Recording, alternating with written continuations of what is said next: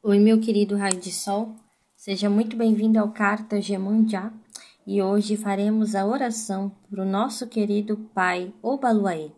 Proteja-me, pai, atotô, Azé, atotô, atotô, meu pai Obaluaê. Salve, querido pai da vida e da riqueza. Eu venho humildemente e com todo o respeito, Senhor, perdi-lhe, faça seu pedido.